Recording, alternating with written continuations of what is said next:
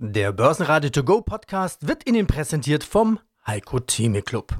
Werden Sie Mitglied im Heiko Theme Club. heiko-theme.de Börsenradio Network AG Marktbericht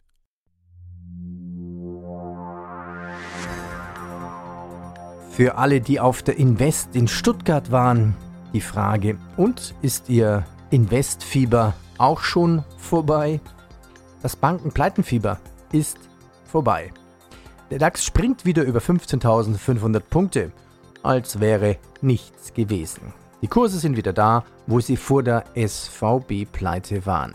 Schlusskurse DAX plus 1,26 bei 15.522 Punkten.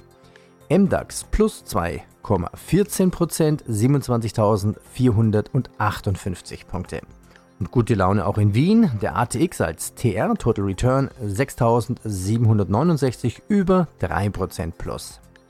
SVB, Credit Suisse, Bankenkrise, war das nur ein Sturm im Wasserglas? Als würde jemand nach drei Wochen Urlaub jetzt wiederkommen, der würde sagen, naja, ist ja nichts passiert. Es gibt viele gute Nachrichten heute. Wir sehen auch eine kleine Immobilienrallye. Vonovia plus 5%, THG zum Beispiel fast 7% plus. Aus dem Börsenradiostudio meldet sich Peter Heinrich. Mitverantwortlich im Programm ist auch mein Kollege Andreas Groß. Wir starten mit 11880. Guten Tag, mein Name ist Christian Mahr. Ich bin der CEO der 11880 Solutions AG und freue mich auf das Gespräch mit Ihnen für die 11880. Ja, die hat ein Digitalgeschäft, zum Beispiel für Firmen. Wer findet den besten? Wer kennt den besten Ranking? Mediaagentur, Systrix, dann Trendanalyse, Locally, Tix, dann Adressable TV, Jobs, ja, und da werden sie geholfen natürlich. Und ein Callcenter-Geschäft. Das werden wir nachher noch ein bisschen besprechen. 2022, viele Unternehmen sparen bei den Marketingausgaben. Wie war das bei Ihnen bei 11880?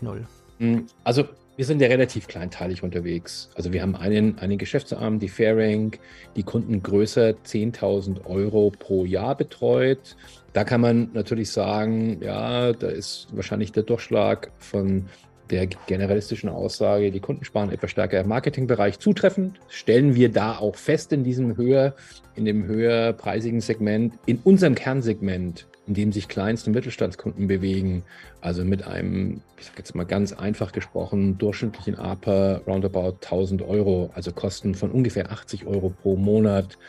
Würde ich jetzt mal sagen, ist das Thema Kaufzurückhaltung im Marketingbereich nicht so stark zu spüren. Das kriegen wir auch vielleicht nicht so stark mit. Aber, jetzt kommt das große Aber, wir stellen doch fest, dass die Kunden deutlich schlechter bezahlen.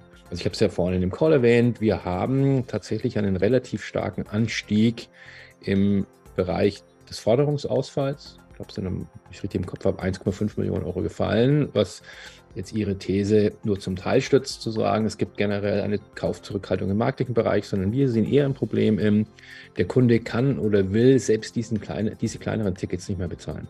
Das würde ja schon wirklich auf eine Wirtschaftskrise hindeuten, die ich momentan im Dezember gesehen hätte, aber momentan sehe ich sie nicht. Mit Ihnen habe ich schon ein, zwei Mal politisiert zu diesen Themen. Was kann man sehen, was kann man nicht sehen? Meine persönliche Meinung, aber das ist mhm. meine, ja. ist, mhm. dass das ganze Wirtschaftssystem momentan massiv vom Staat gestützt wird. Massiv. An vielen, vielen Stellen. Sonderumlagen hier, Sondervermögen hier, Strompreisdeckel da, Gaspreisdeckel dort. Die kaschieren natürlich ein paar Sachen im Privatbereich, dann die extrem hohe Inflation. Ich habe eine Salatgurke gekauft, kaufe Bio, hat mir meine Frau anerzogen. Meine Salatgurke, die hat 2,98 Euro gekostet.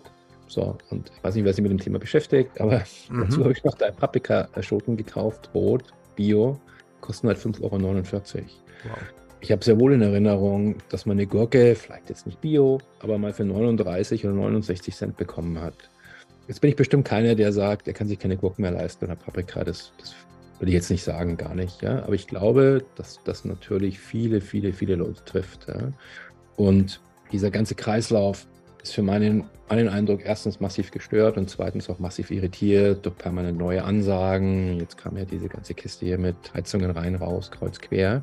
Ich glaube, dass wir eine ganz gute Indikation dafür bieten, dass der wirklich kleinere Mittelstand, und der wird ja von diesen ganzen Programmen nicht erwischt, Also der, der Schreiner oder der Metzger oder der Fliesenleger, der kriegt ja keinen Zuschuss für, keine Ahnung, sein, sein Gasofen oder für seinen Brötchenofen. Nicht umsonst sind so viele Bäckereien quasi aus dem Markt ausgeschieden.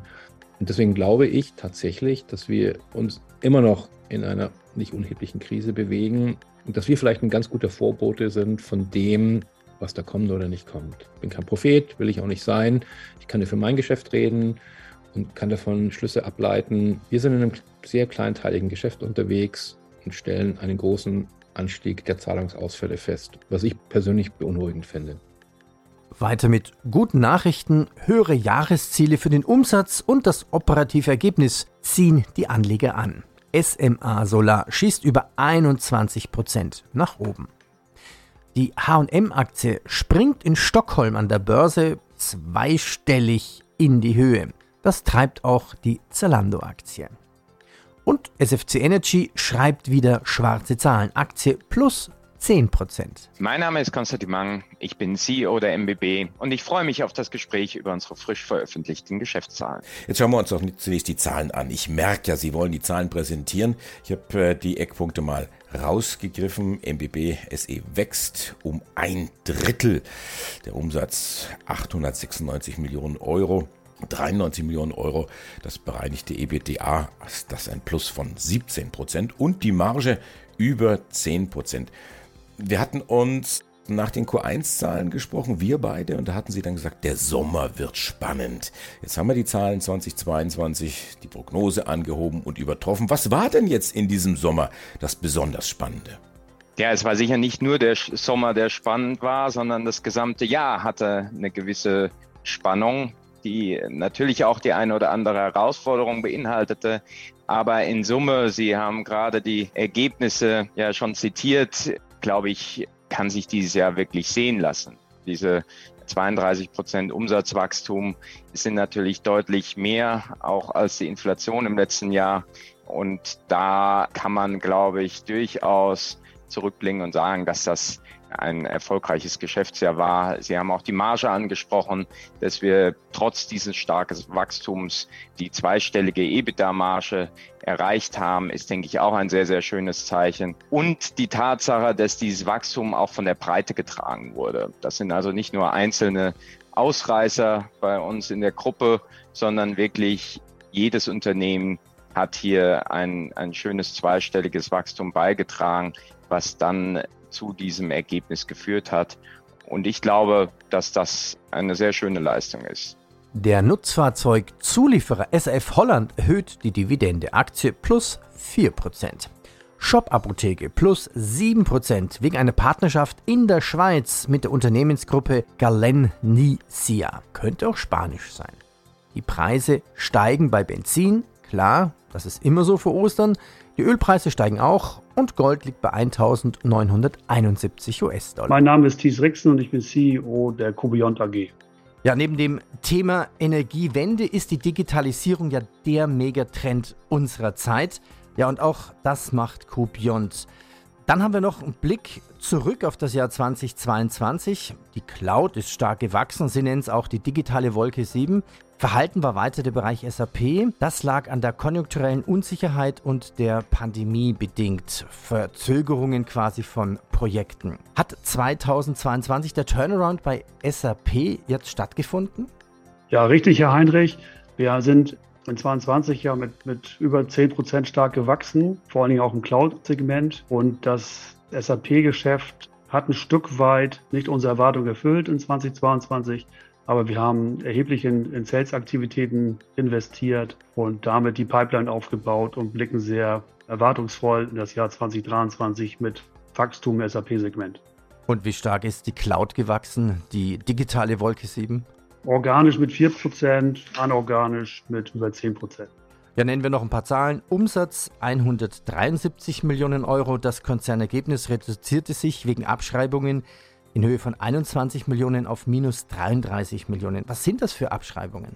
Das sind Abschreibungen, die wir vorgenommen haben aufgrund der, der Zinswende, die, die ja stattgefunden hat und sicherlich auch auf die Firmenwerte. Wir haben ja erheblich in den letzten Jahren Firmen dazugenommen und die haben wir dann dementsprechend jetzt aufgrund der steigenden Zinsen dem Marktniveau angepasst. 2022, das Jahr des Russlandkrieges in der Ukraine mit explodierenden Energiekosten und Inflation, Cloud- und Rechenzentren. Was haben Sie eigentlich für eine Stromrechnung? Ja, eine, eine erhebliche Stromrechnung, wie Sie sich vorstellen können. Ja, das Geschäft in der Cloud boomt ja. Ich möchte jetzt keine konkrete Zahlen nennen. Das ist so der, ist ein einstelliger, einstelliger Millionenbetrag, den wir dementsprechend für die für die Rechenzentren ja. Umkosten ausgeben. Aber so, vielleicht eine Rückfrage. Um wie viel hat sich das gesteigert? Man hört ja von explodierenden Kosten. Ja, wir kaufen immer, da sind wir sehr vorsichtig geprägt. Ein Kaufmann ist ja, sollte mal vorsichtig geprägt sein. Wir kaufen ja die Mengen für ein Jahr ein. Also das haben wir sogar in 2022 gemacht, jetzt auch für 2023. Und dementsprechend haben wir eine Preissteigerung, die ist aber nicht explodiert, weil wir zum richtigen Zeitpunkt eingekauft haben. Aber dennoch ist eine Preissteigerung vorhanden, aber keine explosionsartige. Die Teuerungsrate bei uns sank auf 7,4 von 8,7 Prozent. Ja, und ob die gute Stimmung an der Börse hält, wird wohl auch von den Inflationsdaten abhängen, die am Freitag in den USA veröffentlicht werden. Ja, es wird erwartet, dass die Jahresrate des von der Fed bevorzugten Index unverändert bei 4,7 Prozent liegt. Mein Name ist Karl-Heinz Strauß, ich bin CEO und Eigentümer der österreichischen POR AG. POR hat Bilanz gezogen. Top-Zahlen für 2022, ganz kurz die Eckdaten. Umsatz 5,8 Milliarden. Das ist mal eben ein Plus von 12 Prozent. Ergebnis vor Steuern steigt um ein Drittel auf 110 Millionen.